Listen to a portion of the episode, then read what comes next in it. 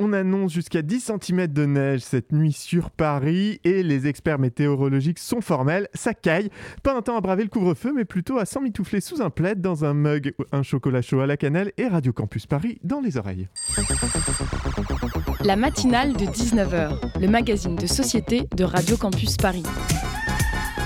On y parle de sujets sérieux, de sujets moins sérieux, de ce qui se passe en Ile-de-France et de débats pas forcément consensuels. Tous les jours du lundi au jeudi sur le 93.9. La culture hors sol, hein, aussi appelée hydroponie, est-elle une bonne piste pour la souveraineté alimentaire de la France?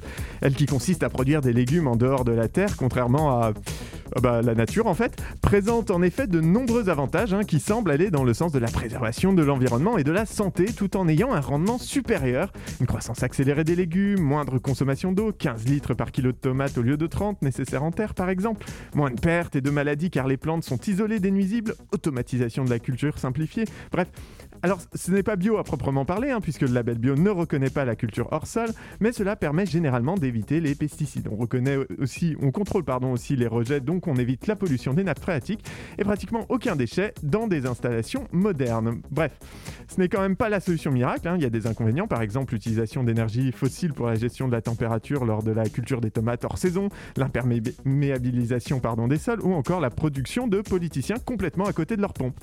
Ça, les hors sol en France, on les pratique surtout chez nos dirigeants. Hein. Comme par exemple quand Macron se dit que pour organiser une campagne vaccinale sur le territoire, il serait pertinent d'aller demander à des consultants et consultantes de chez McKinsey. Ou quand Bayrou déclare sur RTL que 4000 euros par mois, c'est être dans la classe moyenne. Quand l'INSEE nous confirme que non, non, c'est être dans les 10% des revenus les plus élevés. Je sais pas si le hors-sol est bon pour l'écologie, mais à défaut de produire des politiciens biodégradables, c'est certains qui sont bien dégradés.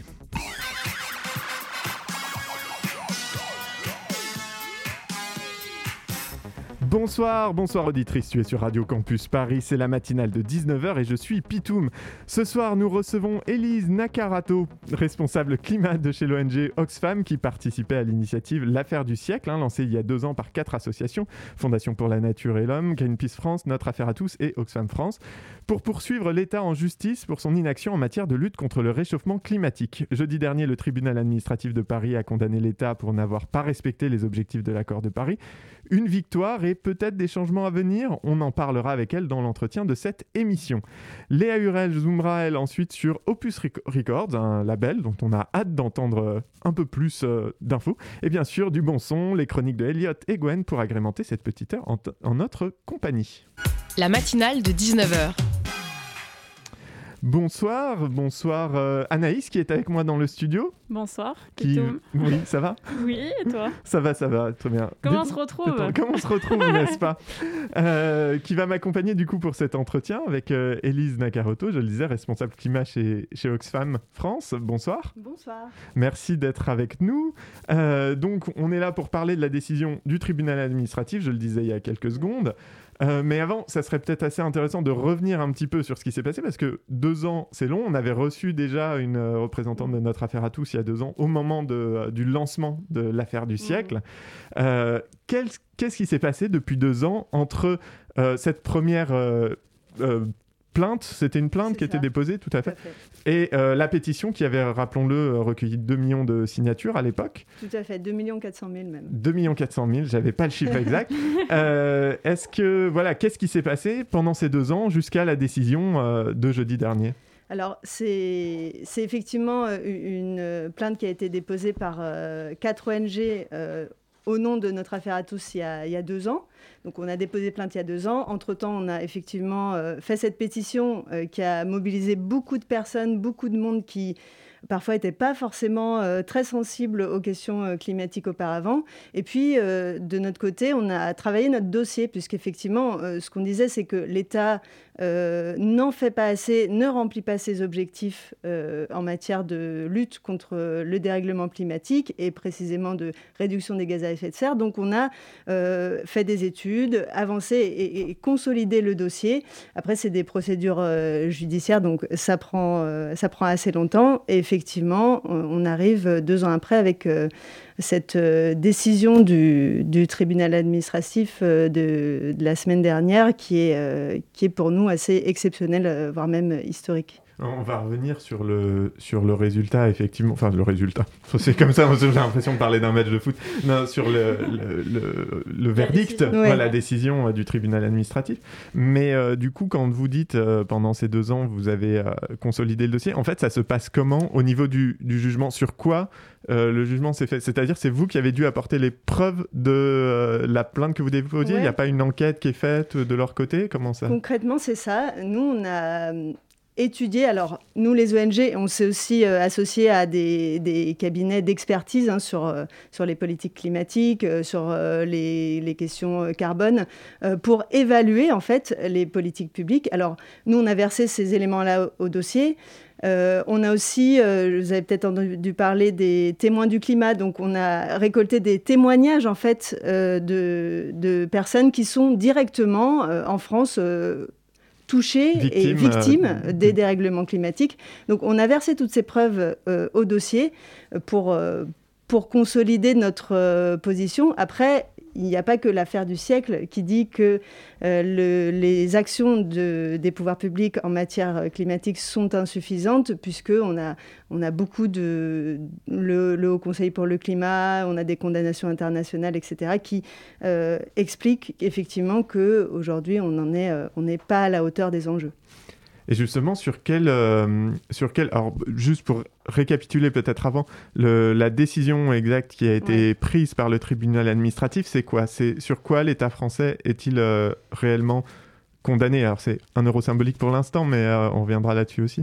Alors la décision qui a été rendue la semaine dernière par le tribunal administratif, elle dit deux choses. Elle dit d'une part que l'État est coupable, euh, donc en, termes juridiques, c'est une carence fautive, donc euh, il est en faute euh, sur la question des, de son inaction climatique, donc qu'il ne fait pas assez en fait pour lutter contre les dérèglements climatiques et précisément pour remplir ses obligations, les obligations qu'il s'est lui-même fixées dans ses propres lois. Euh, pour réduire ses émissions de gaz à effet de serre et donc lutter efficacement contre les dérèglements climatiques. Et euh, la décision du tribunal, elle dit aussi euh, qu'il y a un préjudice écologique dû à cette inaction. Donc il y a une conséquence, un préjudice qui est fait à l'environnement. Et donc ce préjudice, il doit être réparé. Le, préjudice écologique, il doit être réparé euh, normalement de, façon en nature, c'est-à-dire que la, euh, c'est la, il doit être euh, voilà, il doit être réparé de, en nature et c'est pour ça qu'il y a un euro symbolique qui a été demandé de notre part parce que notre but en fait c'est pas de toucher de l'argent, de, d'être payé par l'État pour ça. Nous, ce qu'on veut, c'est quoi? Voilà, en fait, c'est que des actions soient prises. Euh, c'est que les lois qui ont été votées euh, soient appliquées. Aujourd'hui, c'est ce qui est demandé par l'affaire du siècle. Et justement, euh, est-ce que depuis cette décision, vous avez été en contact avec le gouvernement ou pas Alors, le tribunal administratif, il a donné deux mois à l'État pour répondre, donc pour justifier en fait ses politiques en matière de réduction des gaz à effet de serre. donc, on a ces, deux mois qui vont se passer dans lesquels euh, on va avoir euh, des, réponses euh, de la part de l'État. Et ensuite, nous, ce qu'on espère, c'est que d'ici deux mois, on est face à cet état d'esprit-là, on ait peut-être une obligation à agir. Ça s'est déjà vu à, l'international et, et on va voir ce qui va se passer d'ici deux mois. Donc une obligation à agir, ça voudrait dire quoi? C'est la justice qui dirait à l'État de euh, mettre en place, enfin de, qui serait, condamnerait l'État à mettre en place des euh, des lois peut-être? Des lois, des qu'est-ce qui pourrait se produire en fait? Qu'est-ce qu'est-ce que ça pourrait recouvrir cette obligation à agir? En fait, euh, ce qui se passe, c'est qu'aujourd'hui, l'État, il a une stratégie nationale bas carbone, il a des engagements, notamment liés à l'accord de Paris, euh, dont vous avez peut-être entendu parler, qui a été signé en grande pompe il y a cinq ans euh, lors de la COP21. À l'initiative du gouvernement français, tout à fait. Tout à fait. donc, il y a des obligations, il y a des objectifs. Aujourd'hui, ces objectifs-là, ils sont euh, pas du tout rempli. Donc nous, c'est ce qu'on demande vraiment, c'est euh, de, mettre en place des politiques qui permettent euh, d'atteindre ces objectifs-là. Des objectifs qui sont conformes aux accords internationaux et aux obligations de la France. Et aujourd'hui, qu'est-ce qui, enfin, est-ce que l'État, pendant ces deux ans, on imagine que vous, de votre côté, vous avez travaillé à prouver qu'il ne faisait pas son boulot. Est-ce que lui, de son côté, je, le personnifie un peu, mais en tout cas, est-ce que le gouvernement ou euh, des ministres ou le ministère de l'écologie ont, eux, euh, pendant ces deux ans, cherché à soit rectifier le tir, soit euh, prouver que non, c'était pas vrai, et être un peu dans la ligne d'Emmanuel Macron qui a tendance à dire personne n'a jamais fait autant que moi pour le climat, et je suis le champion de la Terre, je vous le rappelle. Effectivement, le jugement là, qui a été rendu, c'est aussi une victoire de la vérité et un jugement impartial de la justice qui dit en fait, l'État ne fait pas assez, euh, l'État ne remplit pas ses obligations en matière de lutte contre le dérèglement climatique. Et justement, cette, euh, cette, position euh, ce désaccord total entre les discours qu'on entend euh, actuellement, euh, mais depuis longtemps de la part de, beaucoup de responsables, euh, aujourd'hui, il n'est plus tenable puisque nous, on le savait, hein, mais on est content que, la justice affirme qu'il y a, une, un, désaccord entre ces paroles fanfaronnantes et la réalité du terrain qui est que euh, aujourd'hui la France n'est pas en situation d'atteindre euh, une réduction de 40% de ses émissions de, gaz à effet de serre euh, d'ici 2030, ce qui est l'obligation qu'elle a elle-même signée dans l'accord de Paris. Et justement, pour revenir sur le, verdict, donc est-ce que pour vous, les associations, vous êtes satisfaites du, du verdict? Est-ce qu'il y aurait eu un, euh, de manière juridique, est-ce que euh, condamner pour carence fautive, ça vous suffit? Ou est-ce que justement c'est une victoire euh, un peu en demi-teinte? Parce que justement on a ce 1 euro symbolique, mais on n'a pas derrière l'obligation justement de faire des lois ambitieuses Peut-être que ça va arriver dans ces deux mois, mais bon, en tant que Covid, on va pas se leurrer. c'est peut-être pas la priorité pour le gouvernement. est-ce que vous, ça vous satisfait ce verdict? Alors, nous, on estime que le, jugement qui a été rendu la semaine dernière, c'est une victoire historique pour différentes raisons. D'une part, parce qu'effectivement, comme je disais, c'est une reconnaissance de, la faute de l'État. C'est aussi euh, la reconnaissance du préjudice écologique, c'est-à-dire qu'on on, reconnaît, la justice reconnaît que le fait que les lois, que les règlements euh, que les politiques mises en œuvre n'aient pas été assez volontaristes, eh ben, ça a une conséquence directe et il y a un dommage euh, qui est causé à l'environnement. Cette reconnaissance-là, c'est vraiment euh, une première dans l'histoire de la justice en France et dans le monde. Et c'est pour ça que nous, on est, on est très satisfaits de cette, de cette victoire parce qu'on voit aussi qu'il y a un mouvement qui, qui commence, qui a commencé euh, en France et dans d'autres pays euh, pour saisir la justice face aux inactions de, certains États et euh, avoir une obligation à agir. Effectivement, là pour l'instant, on attend encore les deux mois et donc ce qui va se passer pour savoir quelles vont être les réponses de l'État. Mm. On, on, aimerait être optimiste. on aimerait être optimiste. Euh, toutefois, les, les, ce qui, par exemple, la, euh, la, loi climat qui va être proposée demain au Conseil des ministres, euh, elle est très, très, très largement insuffisante, puisque même cette loi-là, donc qui intervient après ce jugement, elle ne permet toujours pas d'atteindre les objectifs de l'accord de Paris et donc de lutter efficacement contre les dérèglements climatiques. On reparlera peut-être euh, rapidement de, la loi climat euh, mm. tout à l'heure, parce que ça vaut le coup effectivement de la mentionner. Mais j'aimerais revenir, vous avez parlé du fait que c'est une décision historique. Mm. Aujourd'hui, la France, c'est le premier pays où la justice se prononce contre le gouvernement par rapport à l'inaction climatique. Enfin, contre le réchauffement climatique. Ça a été fait ailleurs, il me semblait justement. moi, il me l'affaire pour tous, c'était basé sur d'autres.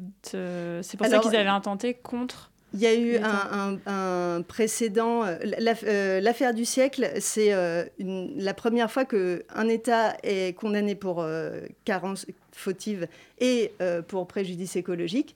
comme je disais, il y a, plusieurs actions en justice depuis quelques années. Notamment, il y a une, affaire qui a eu lieu aux Pays-Bas, qui était menée par l'ONG Urganda, qui a fait condamner également l'État pour inaction climatique également. Et là, le, le gouvernement néerlandais a été obligé de prendre des actions euh, très, euh, très euh, dans les mois qui ont suivi cette décision. Donc c'était la décision en 2019 et, les actions en 2020. Et on le voit aussi, il y a d'autres actions qui sont en train d'être menées en Espagne, au Portugal, aux États-Unis. Donc on voit qu'il y a un, mouvement comme ça qui, se crée, un mouvement un peu d'impatience en fait de, des citoyens face à ces situations du coup, euh, d'impatience et euh, utiliser la justice quand on est impatient, c'est peut-être pas le, moyen le plus court, malheureusement. Mais euh, sur, sur les. Mm, sur, pour revenir, du coup, il y a effectivement quand même, malgré tout, des, choses qui se passent en rapport avec le climat. On, vous l'avez évoqué, on peut peut-être commencer rapidement à en parler sur cette loi climat qui a qui est déjà en discussion, non qui Le projet de loi vient d'être mis en discussion, je sais. Oui, il sera discuté euh, demain. Demain, c'est demain. Euh, qui, émane, voilà, il émane de la convention euh, citoyenne. Alors, il est censé, il est censé, vous allez euh, du coup peut-être euh, étayer un petit peu, mais à la base, c'est le projet de loi qui émane des 150 propositions, euh, moins les trois jokers d'Emmanuel Macron, qui, qui, voilà, qui sont sortis de la Convention citoyenne pour le climat il y a un an maintenant, ou un peu moins d'un an. vous avez l'air plutôt mitigé quant à ce projet de loi. Qu'est-ce que vous pouvez dire là rapidement peut-être pour initier le sujet? Euh, effectivement, il est inspiré de la Convention citoyenne pour le climat. Toutefois, il ne reprend euh, pas du tout les propositions de la, Convention citoyenne pour le climat. Il reprend certaines idées, mais souvent en les vidant de leur substance.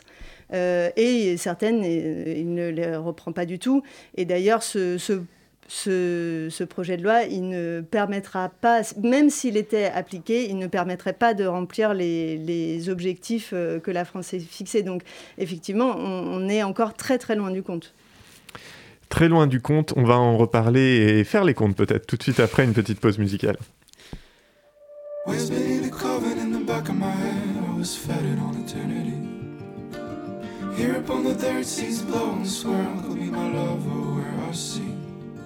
Tell me what I will become. Tell me what I will become.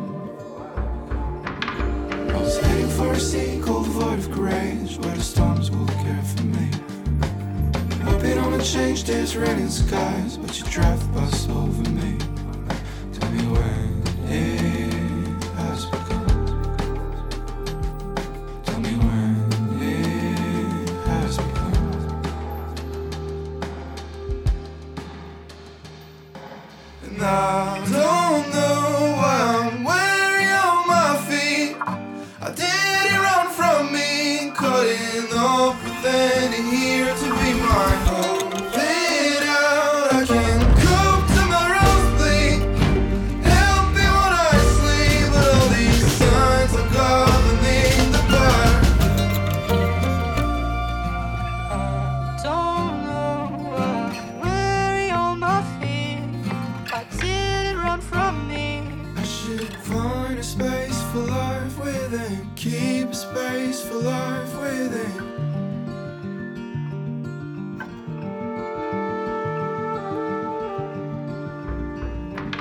You'll be flying through the years, oh hurry to see the vault your life can bring.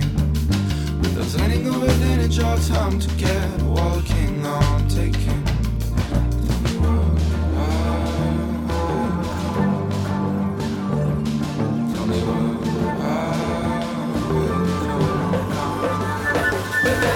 Always taking lines to mood and ties for the waves to carry me urge, I'm still fighting the air to load my bravery.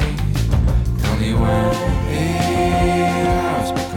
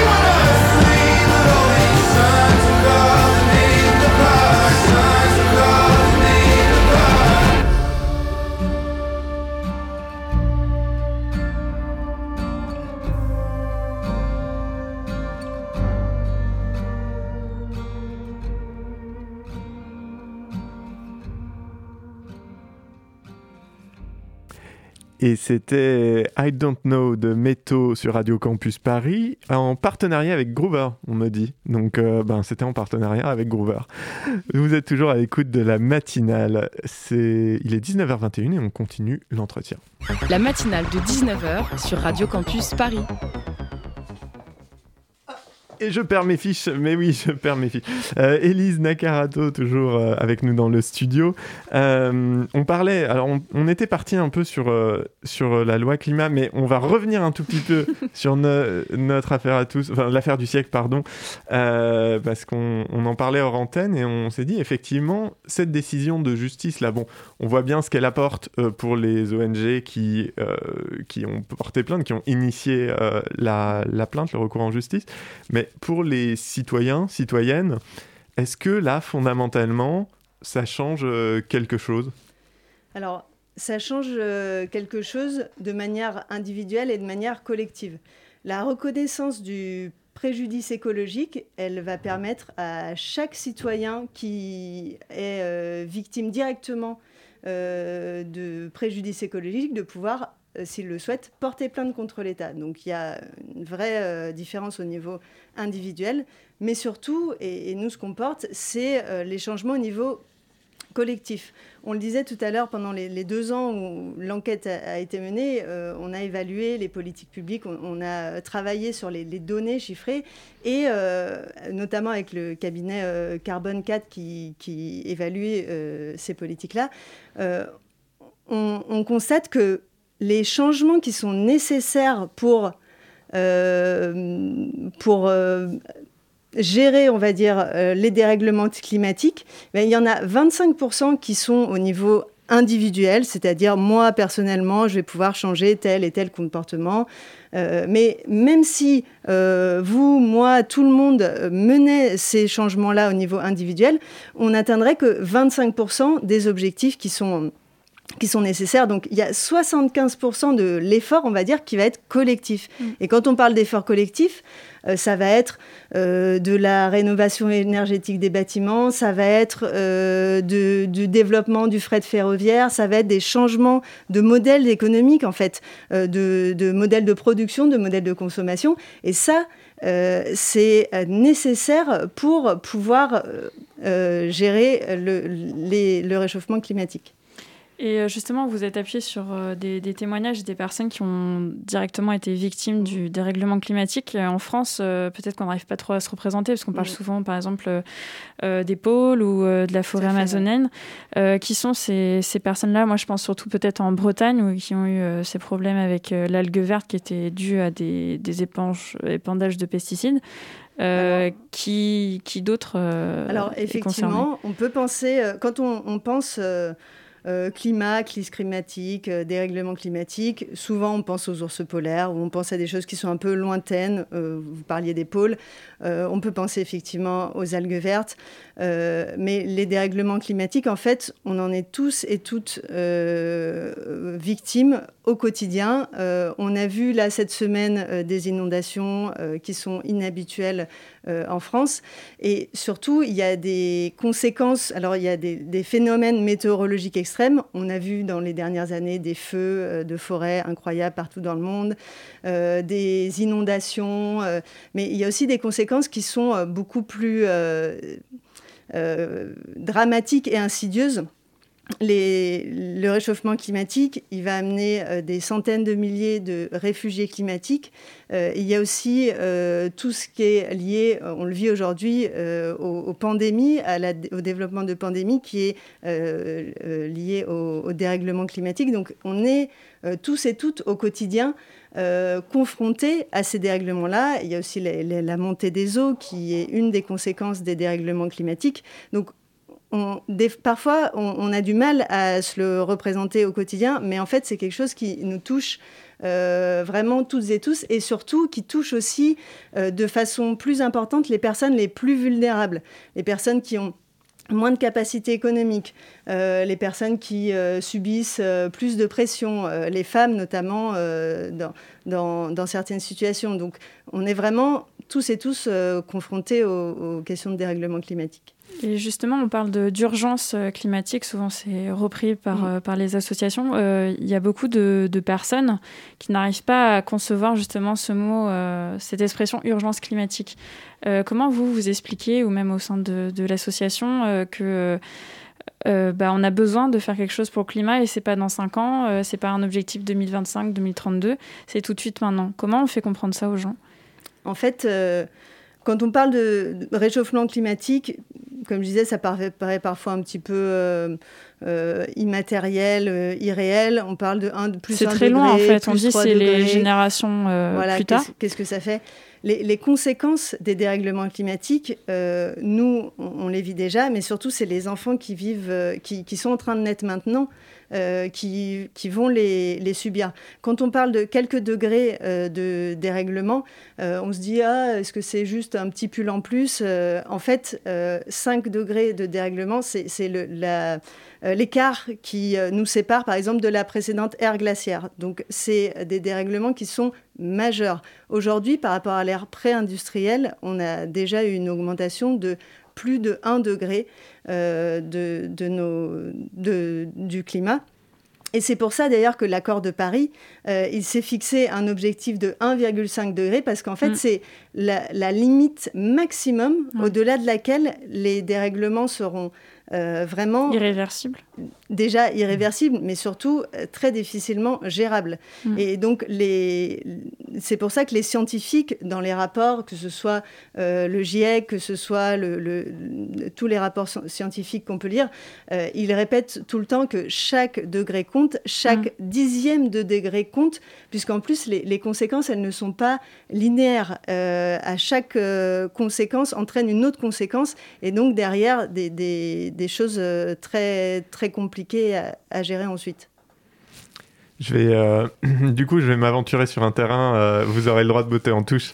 Euh, non, mais c'est, il y, a quelque chose d'assez concret. Si on parle de la France, il y a cette décision-là qui est prise, qui est quand même un camouflet pour le gouvernement. Alors, on peut discuter effectivement de la victoire ou pas, enfin, d'une victoire en demi-teinte ou pas. On verra ça dans dans deux mois, et puis des, réactions du gouvernement. Mais on est à un an un peu mm. plus, à peine plus d'un an d'une échéance électorale.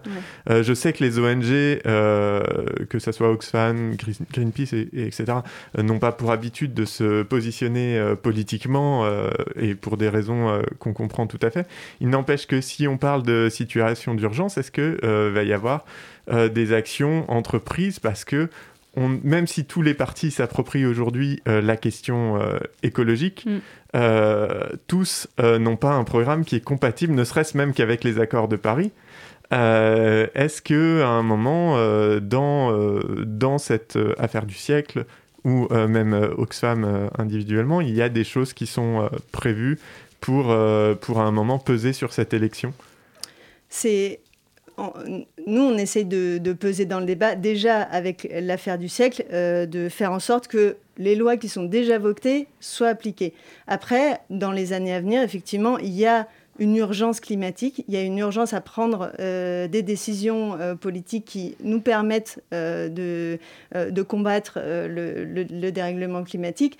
Donc bien sûr, nous, on va utiliser notre travail de plaidoyer pour, pour travailler ces questions-là et faire en sorte que la question de, de l'urgence climatique et de l'urgence climatique et sociale, elle soit au cœur du débat, puisque nous, on, estime que les deux sont intimement liées. On ne peut pas régler les questions climatiques si on ne, traite pas les questions sociales en même temps.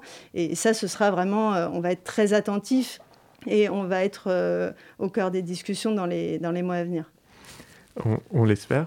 Anaïs euh, il y a Laurent Fabius qui, en décembre 2020 sur Europe 1, avait euh, dit cette phrase La mutation climatique est d'une certaine façon beaucoup plus grave encore que le Covid, y compris en matière de santé. Là où est le paradoxe, c'est qu'on ne fait pas pour lutter contre la mutation climatique le même effort qu'on fait à lutter à juste raison contre la Covid. Il n'y a pas de vaccin, mais il y a un antidote qui s'appelle l'application intégrale de l'accord de Paris. Euh, est-ce que vous êtes euh, d'accord avec euh, cette affirmation? Je dirais que le, Covid, il a eu plusieurs conséquences, bien sûr, dans nos vies quotidiennes, mais si on fait le, parallèle avec l'affaire du siècle et ce qui nous anime en, termes de, de, changement climatique, effectivement, il y a eu plusieurs leviers qui ont sauté euh, depuis un an euh, suite à la crise du Covid. Il y a eu, euh, ce dont je parlais rapidement tout à l'heure, une prise de conscience brutale du fait que les conséquences des dérèglements climatiques, eh bien, c'est aussi des pandémies, des zoonoses et des choses qui vont nous impacter au quotidien. Finalement, les gens ont compris ça avec le Covid parce qu'on a vu que c'est parti d'une chauve-souris et c'est venu jusqu'à l'homme. Des fois, c'est un petit peu compliqué de se représenter ça. Une des conséquences des réchauffements climatiques, c'est notamment la, destruction des habitats naturels et donc de, la biodiversité et qui euh, entraîne euh, euh, des, maladies. il y en a plein d'autres, hein, c'est assez complexe, mais en tout cas, c'est documenté. et, c'est documenté dans la littérature scientifique. Il y a un deuxième point, suite au Covid, c'est euh, qu'on s'est rendu compte qu'on pouvait prendre des mesures radicales, prendre des mesures mm. euh, euh, assez inattendues, parfois à l'encontre du courant dominant, et que c'était quelque chose de possible. Donc, dans un sens, il y a eu une évolution des mentalités sur, sur ce point-là une évolution des mentalités, mais on, ne va pas avoir le temps malheureusement de plus plus disserter dessus, mais voilà, on parlait de la loi climat là, qui va être examinée. Malheureusement, les évolutions, on les voit pas forcément à ce niveau-là pour l'instant. Très, vraiment en deux mots. Euh. Effectivement, on, espère que la loi climat soit, soit remaniée et qu'elle reprenne euh, les les propositions euh, de la Convention citoyenne pour le climat, puisqu'aujourd'hui, ce n'est pas le cas. Et aujourd'hui, cette loi climat, elle ne nous permet pas de remplir euh, les objectifs de l'accord de Paris. Merci beaucoup, Elise Nakaroto. Je, vous êtes, je le rappelle, donc responsable climat chez euh, Oxfam, France, qui fait partie d'une des quatre associations de l'affaire du siècle. merci d'avoir été avec nous. On va suivre euh, bah, pendant ces deux mois euh, ce qui va se passer, la réponse du gouvernement. Je rappelle aussi que Oxfam, vous ne vous occupez pas que du climat, et vous avez notamment produit un rapport euh, sur les, inégalités et l'évolution des inégalités. Très intéressant d'ailleurs par rapport à la, crise du Covid. On n'a pas le temps d'en parler là, mais, mais effectivement. Ouais, on vous invite à aller le lire. Il est disponible sur le site d'Oxfam. oxfamfrance.org. C'est parfait. Merci d'avoir été avec nous. Merci, à, vous.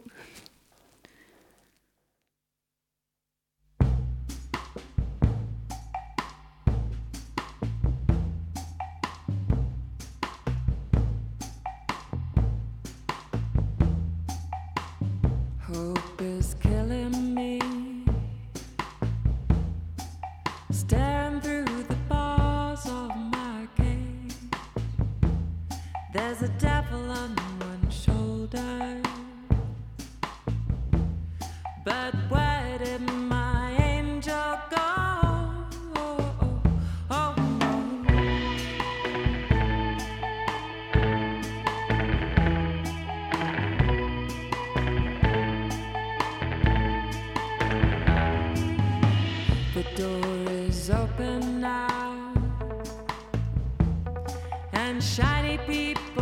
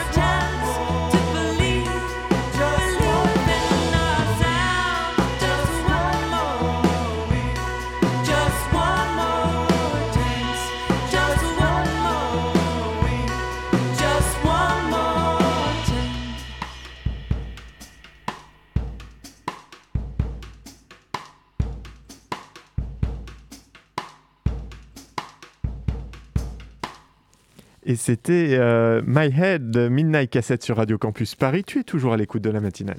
La matinale de 19h sur Radio Campus Paris. Et on continue avec l'écologie puisque c'est l'heure de la chronique euh, de Gwen. Depuis deux semaines, le procès historique de l'agent orange a lieu en France. Bonsoir à toutes et à tous. Oui, et c'est une franco-vietnamienne de 79 ans qui mène ce combat pour la santé humaine et la nature. Depuis plus de 40 ans, Tran Tonga fait partie des millions de victimes de l'épandage de cet herbicide déversé en masse par l'aviation américaine pendant la guerre du Vietnam.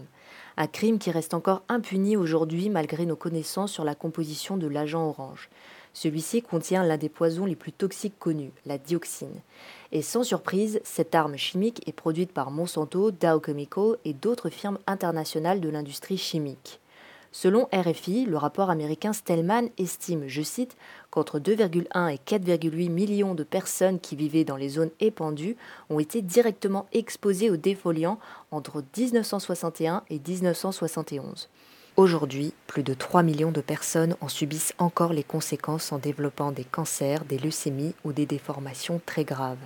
À cause de l'agent orange, cette mère a perdu une petite fille de 18 mois dans la jungle pendant la guerre. Elle a développé plusieurs maladies graves et ses deux autres filles ont des problèmes de santé importants. Outre les ravages sur la santé humaine, le bilan environnemental est aussi très lourd puisque 20% de la forêt vietnamienne a été frappée par ce poison. Cet écocide, le nom juridique utilisé pour désigner un crime envers l'environnement, et cette violence lente, Tran Tonga en fait le combat de sa vie pour faire reconnaître ces crimes dans le domaine judiciaire. Depuis 2014, celle qui se définit comme, je cite, la fille du Mékong, du colonialisme et de la guerre, a intenté un procès contre les 26 firmes américaines qui ont fabriqué l'agent orange. Il aura fallu une vingtaine d'audiences préliminaires pour que le tribunal de grande instance d'Evry siège finalement le lundi 25 janvier 2021. Et donc, après six ans de phase de procédure, l'affaire entre enfin dans sa phase décisive. Pourquoi tant de lenteur? Eh bien, parce que le crime d'écocide, un concept au cœur de revendications écologistes depuis plus de 40 ans, ne s'est pas encore traduit dans des textes de loi. En décembre dernier, le gouvernement français a préféré créer un délit d'écocide plutôt que de suivre la demande de la Convention citoyenne pour le climat qui défendait la notion de crime. Et puis, les firmes américaines se sont entourées d'une quarantaine d'avocats pour s'opposer aux trois avocats de Tran Tonga. Avec ce procès, le concept juridique qu'est l'écocide va peut-être pouvoir gagner en consistance. Jusqu'ici, seuls des anciens combattants américains, sud-coréens ou australiens ont obtenu des dédommagements grâce à des actions collectives. Malgré tout, Tran Tonga fait preuve d'une détermination sans faille et elle bénéficie du soutien constant du collectif Vietnam Dioxine. Ce collectif a organisé une manifestation en soutien aux victimes de la dioxine le 30 janvier à Paris, place du Trocadéro, avec la présence du collectif Zéro chlordécone, Zéro poison, de membres de la communauté vietnamienne, de militants d'Extinction Rébellion, de SOS Racisme et de certains élus comme la députée européenne Marie Toussaint. Le combat s'élargit donc progressivement et si ce procès ne vaut que pour Trantonga, il peut devenir un cas de jurisprudence qui servira aux autres victimes de l'agent orange, mais aussi aux victimes des autres pesticides comme le glyphosate ou le chlordécone. Merci beaucoup à Gwen Troyano pour euh, cette chronique écolo. Tu es toujours sur les ondes de Radio Campus Paris et comme chaque soir, c'est l'heure du Zoom Jeune Talent euh, où ce soir, ben, Léa euh, va interroger euh, Hugo Paul Guitar et euh, Tanguy Gaudrio. Je crois que c'est ça? Oui, tout à fait. C'est ça. Tanguy Gaudrio, pardon, du label Opus Music Records. Et c'est tout de suite. Le Zoom, dans la matinale de 19h. Bien, bons- Bonsoir Léa. Bonsoir Pitou, mais bonsoir à toutes et à tous. Alors j'ai le plaisir ce soir d'accueillir le duo fondateur du label Opus Records. Ils ont 24 ans, ils sont amis d'enfance et ils se sont lancés dans l'aventure de la production musicale il y a à peine un an. La période est incertaine, mais le projet est ambitieux et enthousiasmant. Bonsoir Hugo et Tanguy et bienvenue Bonsoir, à vous. Bonsoir Léa. Alors tout d'abord, racontez-nous quel est un peu votre parcours à chacun d'entre vous et comment vous en êtes arrivé à créer ce label de musique? Alors moi, je vais commencer par, euh, par me présenter. Du coup, je, je suis Tanguy. Euh, donc j'ai 24 ans et écoutez, on, on s'est rencontré avec Hugo à l'école euh, Lully quand on était petit. C'était une école euh, spéciale pour les musiciens. On faisait de la musique l'après-midi, on avait cours le matin.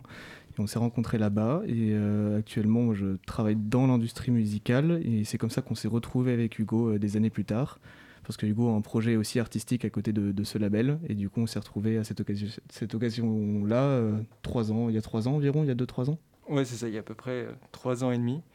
Et euh, du coup, moi, pour me présenter, c'est Hugo, j'ai 24 ans aussi. Et euh, moi, je suis du coup plus spécialisé dans la composition, dans la production musicale. Et ça fait cinq ans que, que j'ai introduit ce milieu-là, en commençant par la musique de film. Et après, j'ai commencé à rencontrer deux, trois artistes et j'ai commencé à produire leurs titres. Et après, je me suis lancé, moi, tout seul, dans la création avec mon projet qui s'appelle Belfast. Et euh, quand j'ai retrouvé Tanguy il y a trois ans, on a fondé on a, on a commencé à, à échanger sur nos ambitions et celle de, mon- de monter un label. Et alors aujourd'hui, qui s'occupe de quoi au sein du label? Alors, euh, on, on se complète euh, pas mal aussi, c'est pour ça qu'on s'est qu'on s'est bien retrouvé avec Hugo. Euh, c'est vrai que moi j'ai eu la chance de, de- de déjà avoir une expérience dans d'autres labels, ce qui m'a apporté une vision un peu plus euh, business de, de- de cette industrie-là. Et Hugo a une oreille euh, de musicien, euh, une oreille de génie. Donc du coup, il apporte un côté. euh, on a tous les deux un côté d'artiste, mais il apporte ce côté-là encore plus artistique. Donc euh, on, on fait on fait rien l'un sans l'autre, mais euh, disons que voilà, moi j'ai plus ce côté-là de, de promo, de marketing. Et Hugo, euh, quant à lui, en tout cas, ça apporte plus ce côté-là conseil artistique et création musicale. Exactement. Tu confirmes Hugo? Je confirme.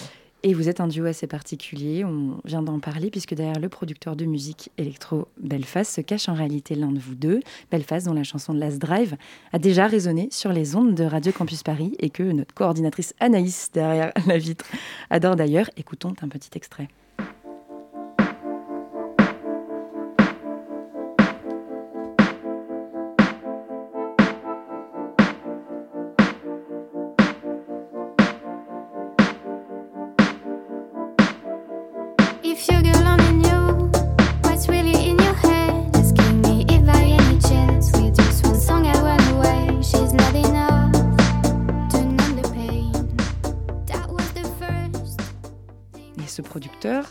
Toi, Hugo. Comment tu le vis de porter cette double casquette entre le monde artistique et le monde de production d'artistes? Bah, très très bien, justement. C'est euh, un peu là où je, où je me sens le mieux, c'est euh, pouvoir justement continuer la création tout en aidant euh, d'autres artistes à se développer comme j'ai pu le faire depuis 5 ans.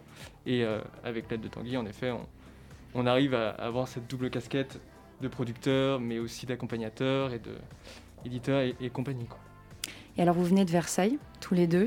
Charmante ville euh, des Yvelines, un château assez imposant, à ce qu'on raconte, mais surtout une terre de talents musicaux. Air, Phoenix, Étienne de Crécy. Vous espérez tous les deux prolonger la réputation euh, de la ville avec les talents de votre label? Ah, c'est l'idée. Bah, et, et, ouais, complètement. Enfin, c'est vrai qu'on a des grosses influences, euh, nous, à titre personnel, de, de ces musiques-là. Et, euh, et principalement, je sais que par exemple, Hugo est absolument fan des Daft Punk. Et, euh, et voilà, on, on a, on a cette ambition-là de. Il y a une vraie influence musicale, comme tu as dit, de French Touch, un peu euh, de, qui vient de Versailles. On a un peu cette, ouais, cette volonté-là de, de vouloir euh, décentrer un peu la musique électronique de Paris et la ramener à Versailles parce que parce qu'on est fier, on est fier aussi de ces origines-là, ouais, c'est sûr.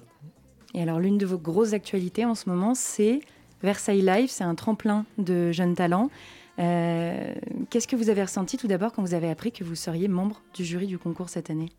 Ah bah déjà euh, de l'honneur.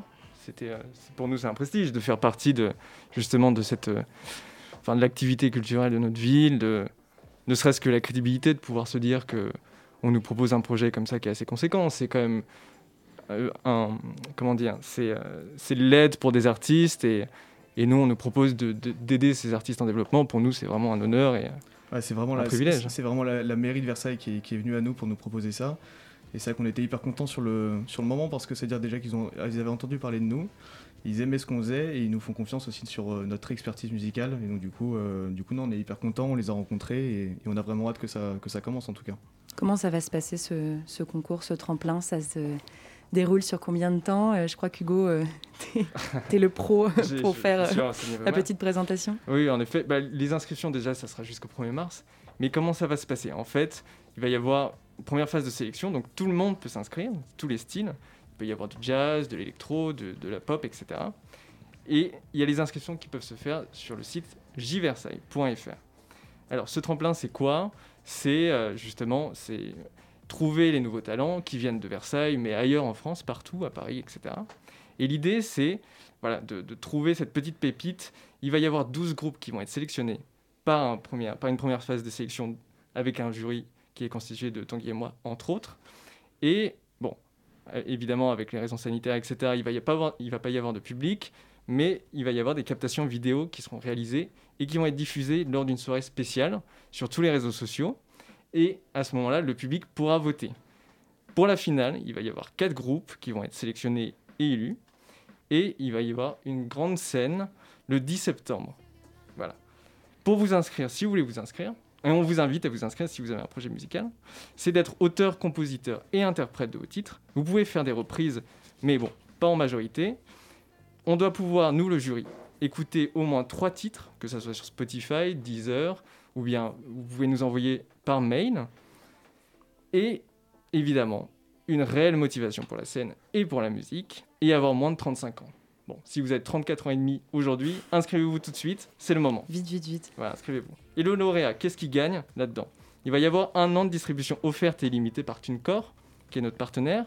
Il va y avoir une grosse promo média par la ville de Versailles, donc le portrait du groupe sur tous les sites de la ville, sur les réseaux sociaux et dans le magazine de la ville de Versailles, qui compte à peu près 51 000 exemplaires. Et la clôture de la fête de musique à Versailles, sur la scène du- de la place du marché. Et la captation filmée et montée en live du concert de la fête de la musique. Et pour les trois autres finalistes, une distribution offerte d'un single ou d'un album par TuneCore. Eh ben, C'était super bien expliqué. Merci euh. Hugo et, et merci Tanguy. Ouais, et merci je le rappelle, on peut, on peut vous retrouver toutes les infos sur, votre, sur Opus Records, sur votre page Instagram. Exactement.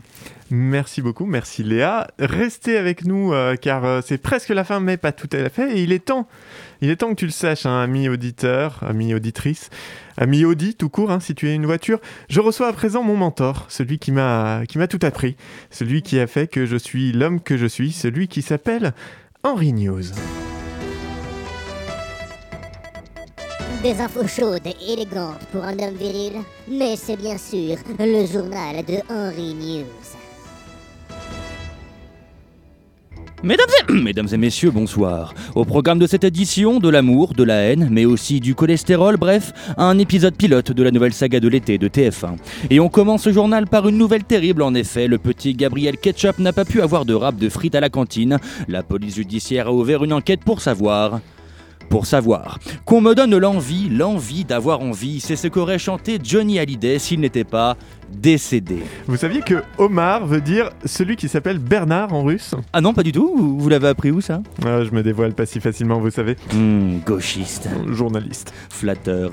Bonne humeur toujours car ça y est, c'est bientôt Noël en effet, plus que 318 jours, 5 heures et quelques minutes pour effectuer vos achats de Noël. Alors que les oranges sont en tête, il semblerait que les sandwichs Sodebo soient le grand chouchou des petits bambins, notamment le poulet farine, œuf, mayonnaise, harissa, taboulé.